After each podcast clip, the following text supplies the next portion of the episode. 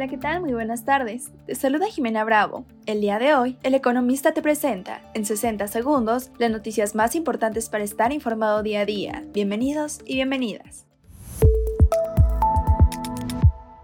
En primer plano, los grupos aeroportuarios perdieron 74.942 millones de pesos en valor del mercado este jueves en la Bolsa Mexicana de Valores, luego de que el gobierno federal cambió los términos de las tarifas que cobran su principal fuente de ingresos.